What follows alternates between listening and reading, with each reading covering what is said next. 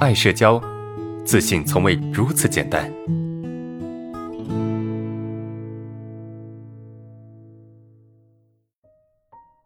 看下一个问题，下一个问题是这样的啊，老师，我在高中遇到一个数学老师，他以前对我很好，啊，经常提问我。后来一天早上我去买早点，他看到我冲我笑，呃，我因为离家上学啊，很想家，心情不好，心里又想着是不是他在嘲笑我，就没理他。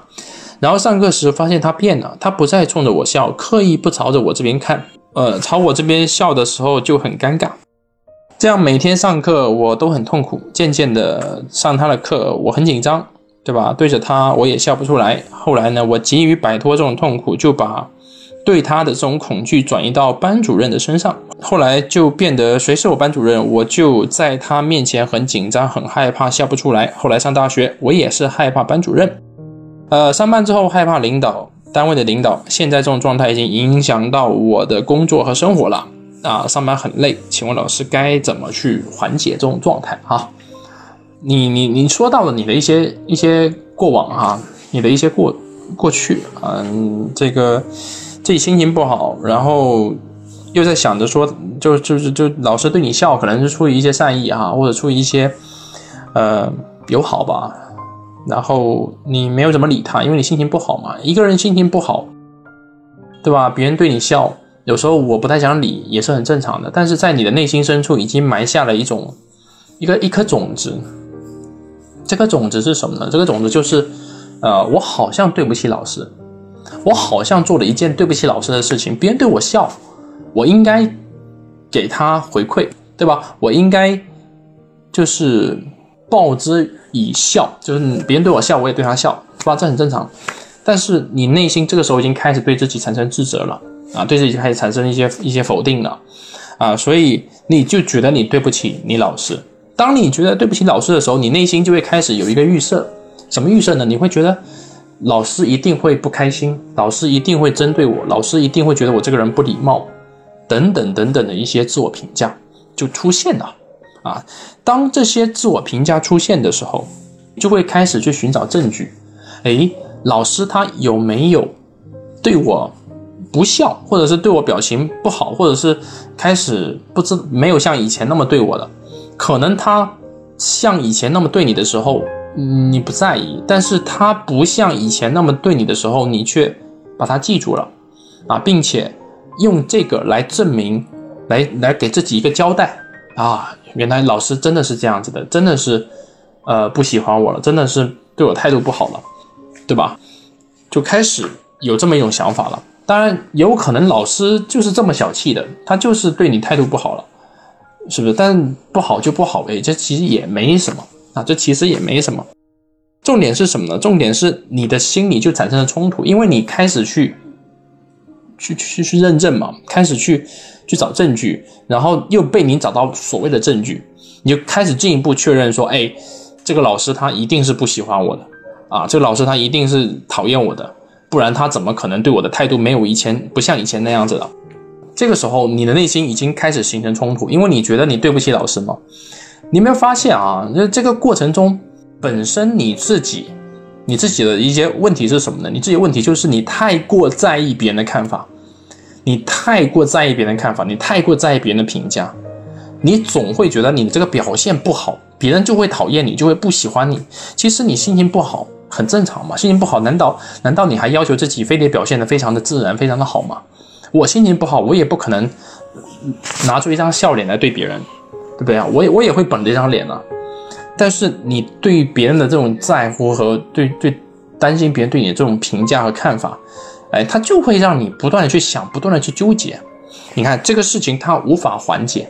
无法缓解之后呢？你怎么办？你很痛苦啊！你就把这种想法转移到你说你转移到你的班主任身上啊！你可我不知道你这个过程中是怎么转移的哈？有可能是呃，你觉得老师都是这样吧，或者是老师就是这种态度不好的啊？班主任也会啊？如果班主任如果说班主任对我笑，我没有给他好的回馈的话，那么他一定也会这样像这样的来来讨厌我，来攻击我啊！这个时候其实。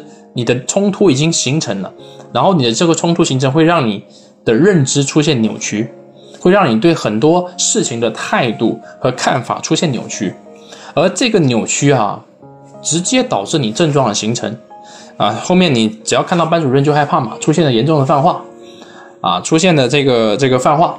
那出现的泛化之后呢，就到到后面在大大学的你这个情况之后到单位，是吧？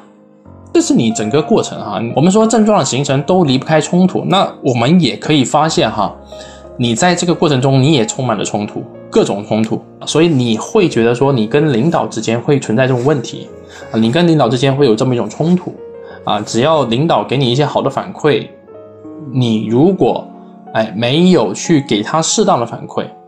比如说，他对你笑，你面对他笑，你就很害怕，就会担心他不喜欢你、讨厌你。所以，本质上在你的内心深处，你非常害怕你的领导会讨厌你，你非常害怕你领导会不喜欢你。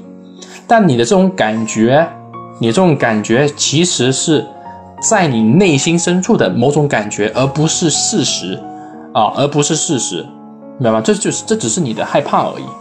就就好像一朝被蛇咬，十年怕井绳，对吧？你被蛇咬了之后，你看到绳子你都害怕，那你能说这个绳子在在在在可怕吗？你能说这个绳子它会咬你吗？不是，本质上呢，你过去被蛇咬了，所以现在你看到这种井绳你很害怕，是不是这意思？你过去跟老师之间的某些冲突没有解决，然后持续到现在，那你就会觉得，哎呀，你的领导可能也会这么来对你，对不对？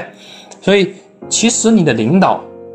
他不会像你曾经的班主任或者是老师这么对你，甚至我可以很明确的告诉你，当时你的老师、你的班主任也没有怎么对你。其实啊，是你自己的自我攻击和内疚感，对，投射到老师身上了。就你是一个很容易自我攻击的人，对吧？所以你觉得你做的不够好，就会产生内疚感。然后会觉得你对不起别人，会觉得别人就会不喜欢你，会讨厌你，然后你又排斥这种感觉，你又不接纳这种感觉，所以最终就变成你的症状，对吧？所以首先你得接纳这种感觉，你得接受这种感觉，你会有这种感觉是正常的，就会产生的感觉都是正常的，是不是？会会产生的感觉会让你觉得恐惧的、害怕的，是都是正常的，所以你你得允许这些情绪它在。对吧？你得允许这些情绪在，这第一，这是第一点啊。那第二点是什么呢？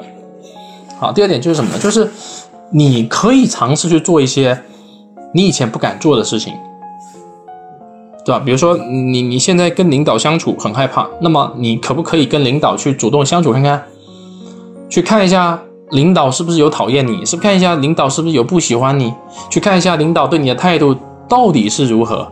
对吧？就就就去扒一下真相到底是怎么样子的，这这些东西你都不知道啊，对吧？你都不知道啊，所以你得去试探，你得去体验，你得去接触这些东西，才能够让你看到事情的本质。当你再次出现害怕的时候，当你出现症状的时候，试着去接纳和允许这个感觉的存在。其次呢，学会去跟领导主动的去接触，毕竟事情的真相需要由你自己来。去知道，对吧？去去去探索，你你会发现，原来你也可以跟领导好好相处，你也可以跟领导好好接触，好好好好说话，这些都不是什么大的问题。不要被过去的某些阴影困着，然后出不来，对吧？去直面它，去直视它，直面它会更好一些。